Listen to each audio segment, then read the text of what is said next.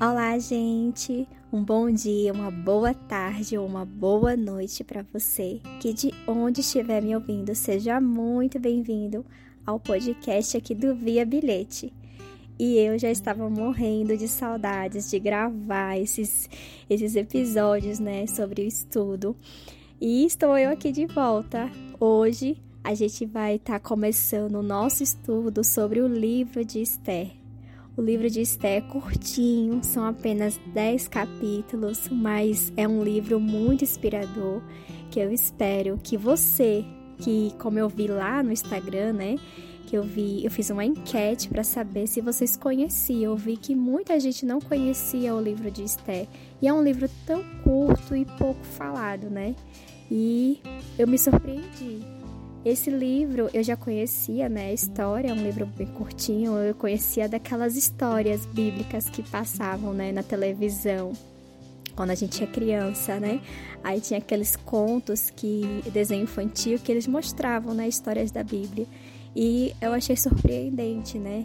E hoje eu vou começar esse estudo aprendendo porque eu conhecia assim de leitura, mas eu vou me aprofundar e ler com vocês, né, para a gente junto aprender e conhecer mais, né, sobre essa Pebleia, né, que vira uma rainha. Então, o convite está feito. Hoje é 10 de julho de 2023 e a gente vai até o dia 20 de julho. E espero que vocês aprendam bastante, assim como eu também vou aprender, né? Então, a gente vai fazer o seguinte: a gente faz a leitura né? Daquela mesma forma que a gente fez com os salmos. Fazer a leitura. Eu vou fazer a leitura aqui. Se você quiser me acompanhar, você também pode fazer a leitura na sua Bíblia, seja em qual tradução for, melhor para você né, entender. E depois a gente conversa um pouco, né, sobre o que o Senhor quis passar, né, para a gente compreender. Então, pegue sua Bíblia e vamos à leitura. Que o Senhor nos inspire, nos abençoe, que o Espírito Santo venha a cada um de nós para que a gente possa cada dia ter o anseio de aprender mais sobre essa grande palavra que o Senhor nos deixa, né, nos deixou, né, a Bíblia, que é o nosso instrumento para a vida toda, né, para toda a nossa vida. Amém. Esther. Este livro conta a história de Adassa, a moça judia, conhecida como Esther, que se torna rainha por causa do seu casamento com Xerxes, rei da Pérsia. Amã, o primeiro-ministro do reino, planeja acabar com todos os judeus do reino, mas Esther e seu primo Mordecai conseguem fazer com que fracassem o plano perverso de Amã e ele acaba morrendo na forca que havia mandado construir para enforcar Mordecai. Para celebrar a vitória contra os seus inimigos, os judeus começaram a comemorar a festa de Purim, o que fazem até hoje.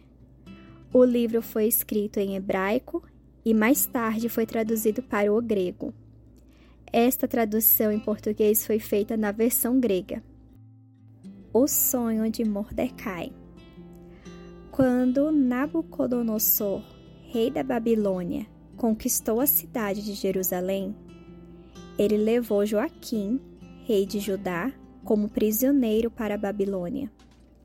Junto com Joaquim e os outros prisioneiros foi um homem chamado Mordecai, da tribo de Benjamim. Mordecai era filho de Jair, e descendente de Simei e de Quis.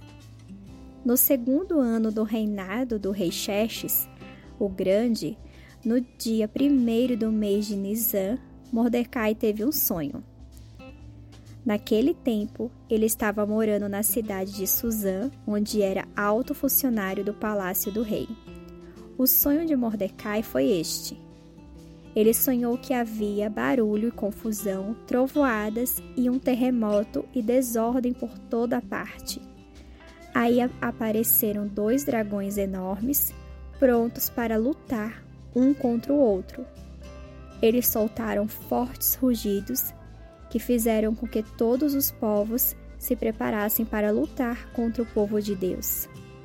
Foi um dia escuro como o breu, um dia de aflição e de sofrimento e de muita desordem por toda parte. Todo o povo de Deus ficou aflito, com medo das desgraças que ia sofrer. Todos se prepararam para morrer e gritaram pedindo socorro a Deus. Como resposta aos gritos deles, veio, como se fosse um grande rio, uma correnteza de água que brotava de uma pequena fonte. Depois começou a clarear e o sol nasceu. Então os humildes se tornaram fortes e acabaram com os poderosos. Nesse sonho, Mordecai ficou sabendo o que Deus estava planejando fazer. Então, Mordecai passou o dia inteiro, desde que acordou até a noite, pensando no sonho e tentando descobrir o que queriam dizer todos esses detalhes. Mordecai estava no palácio descansando e perto dele estavam dois eunucos do rei, que eram guardas do palácio. Eles se chamavam Bigitã e Teres. Mordecai ficou ouvindo a conversa deles e descobriu que estavam fazendo planos para matar o rei Xerxes. Então, Mordecai foi contar ao rei os planos dos dois guardas. O rei mandou interrogá-los e eles confessaram o que estavam planejando, então foram mortos. Em seguida, o rei ordenou que fosse escrito um relatório oficial desse acontecimento para que não fosse esquecido, e Mordecai também escreveu um relatório. Depois disso, o rei pôs Mordecai como funcionário do palácio e também lhe deu presentes como recompensa por aquilo que ele havia feito. Mas havia um homem chamado Amã, que era filho de Amedata e descendente de Agag, e que era muito respeitado pelo rei. Por causa do que havia acontecido com os dois guardas, Amã procurou prejudicar Mordecai e o seu povo. A rainha Vasti desafia o rei Xerxes. O que vem contado a seguir aconteceu no tempo em que o rei Xerxes reinava na cidade de Suzã. O seu reino se dividia em 127 províncias, que iam desde a Índia até a Etiópia. No terceiro ano do seu reinado, o rei deu uma grande festa para os seus amigos para pessoas de outros países, para os nobres da Pérsia e da Média e para os governadores das províncias. Durante 180 dias, Xerxes mostrou a todos as riquezas do seu reino e o luxo e o esplendor das suas festas. Depois desses 180 dias de festas, o rei ofereceu no pátio do Palácio Real um banquete para as pessoas de outros países que se encontravam na cidade. O banquete durou seis dias. O pátio estava enfeitado com cortinas de linho e de algodão, penduradas por cordões de linho e de púrpura, que estavam amarrados nos blocos de ouro e de prata que ficavam em cima das colunas de mármores e de pedra. No pátio havia sofás de ouro e de prata e o seu piso era de ladrilhos de esmeralda, de madrepérola e de mármore. Os sofás estavam cobertos por panos transparentes com rosas bordadas em toda sua barra. Havia copos de ouro e de prata e estava em exposição um copinho enfeitado de pedras preciosas que valia mais de mil toneladas de prata. Estava sendo servido à vontade o ótimo vinho que o próprio rei bebia.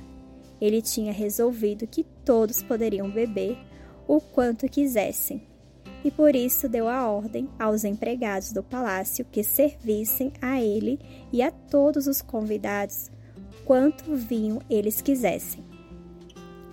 A rainha Vasti também ofereceu no mesmo palácio real um banquete para todas as esposas dos convidados.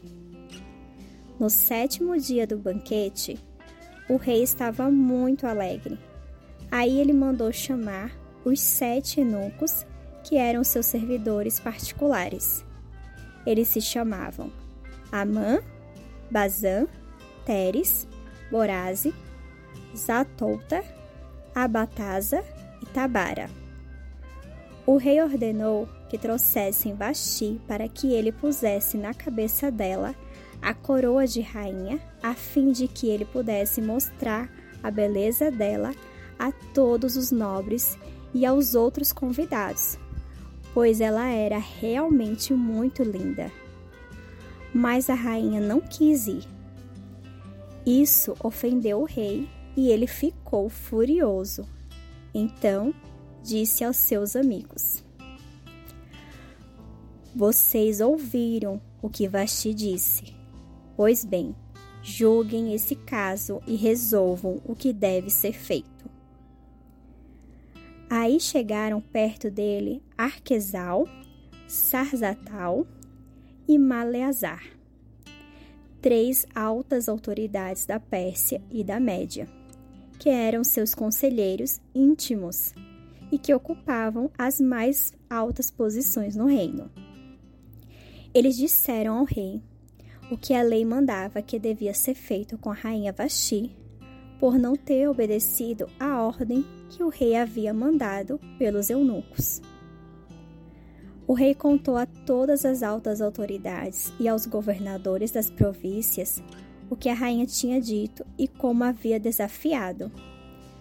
Aí Memucã disse ao rei e aos seus conselheiros: o que a rainha Vasti fez é uma ofensa, não só contra o rei, mas também contra todos os ministros do reino e governadores das províncias, pois assim como Vasti desrespeitou o rei, assim também hoje, quando ficarem sabendo da resposta que Vasti deu ao rei, as esposas das altas autoridades da Pérsia e da Média vão se atrever a desrespeitar os seus maridos.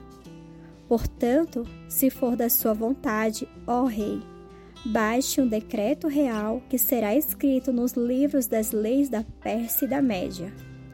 Por esse decreto, a rainha ficará proibida de aparecer na presença do Senhor. Este é o único jeito de resolver o caso. E depois, o Senhor deve procurar uma mulher que seja melhor do que Vasti, para ser rainha no lugar dela quando esse decreto do rei for proclamado por todo este reino, então todas as mulheres tratarão com respeito os seus maridos, sejam ricos ou pobres. O rei e os seus ministros gostaram da ideia, e ele fez com que Memucan havia sugerido. Ele enviou cartas a todas as províncias do reino a cada província na língua que era falada ali, ordenando que todo marido fosse respeitado em sua casa.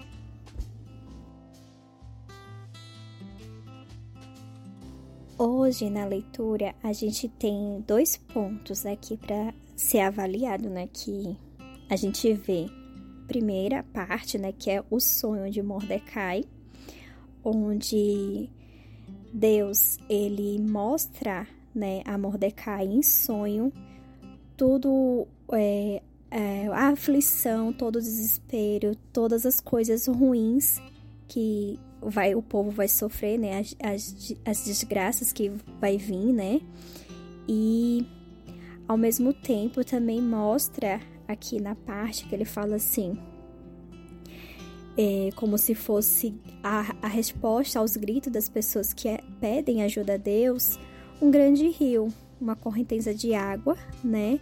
Que começou a clarear, o sol nasceu e os humildes se tornaram fortes e acabaram com os poderosos. E nesse sonho, Mordecai já fica sabendo que Deus estava planejando a fazer, né? Ele já vê que esse sonho é alguma coisa que Deus quer lhe mostrar. E conforme isso, depois, ele, né, que trabalha no palácio, ele vê os guardas conversando, fazendo, né, a tramóia para poder é, planejar matar o rei, né? E nisso ele vai e, e fala ao rei, né? Ele avisa ao rei sobre o que estão tramando, né? Fazer.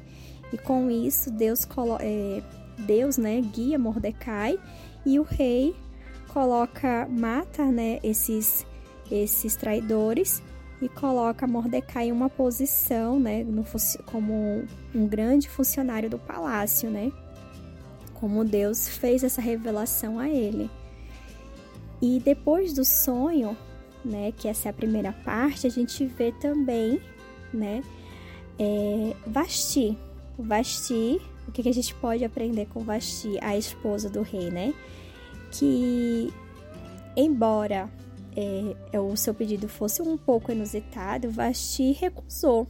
Ela não quis, né? Ela tinha uma, uma personalidade, né? Ela, é, o rei chamou que naquela época era normal, né?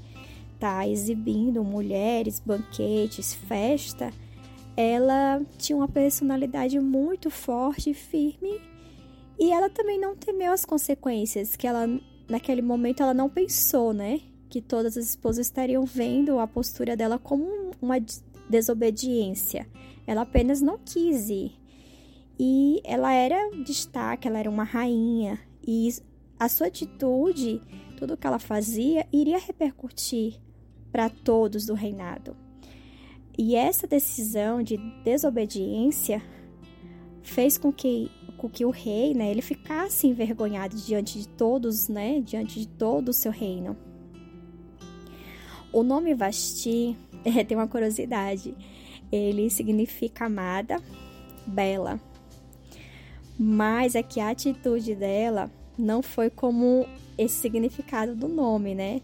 E acabou trazendo uma consequência, né? O que a gente faz tem uma reação, toda para toda ação tem uma reação. Então teve uma consequência que foi a perda do seu reinado. Então, com isso nos ensina que devemos pensar muito bem antes de qualquer decisão a ser tomada. A gente deve sempre orar, né? A nossa oração, pedir a Deus que nos ajude na sua vontade, que deve ser, que a gente deve, né, colocar em nosso coração a vontade do Senhor. Basti, nesse caso, não fez, né, a melhor escolha ao decidir não agir com sabedoria, né? E como a gente somos preciosos, somos amados pelo nosso Pai, a gente precisa sempre fazer coisas que agradem ao Senhor, colocando as nossas vontades e os nossos planos abaixo da vontade de Deus. Porque o reino do Senhor é de obediência. E a gente deve sempre buscar, né, ser obedientes a Deus que, que ele faça, né, que ele faça em nós a vontade dele, né? A gente sempre tem que colocar os nossos planos e as nossas vontades abaixo da vontade do Senhor, colocar nas mãos dele para que ele nos guie nos planos e que a gente tenha sempre sabedoria na hora de agir. Ficamos por aqui no nosso primeiro episódio, né, o primeiro capítulo estudado. Amanhã a gente se encontra no segundo episódio com o segundo capítulo. Que Deus abençoe a semana de vocês. Fiquem todos com Deus. Até lá!